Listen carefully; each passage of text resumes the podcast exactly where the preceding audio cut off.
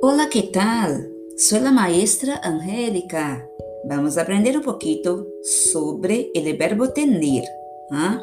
El verbo tener tiene seis formas de hablar. ¿Cuáles?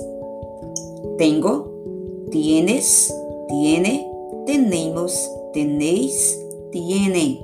Para cada forma del, del verbo tener, tenemos también los pronombres personales correspondientes. Por ejemplo, yo tengo, tú tienes, él, ella, usted tiene, nosotros, nosotras tenemos, vosotros, vosotras tenéis, ellos, ellas, ustedes tienen. ¿Cierto? Adiós muchachos. Hasta la vista.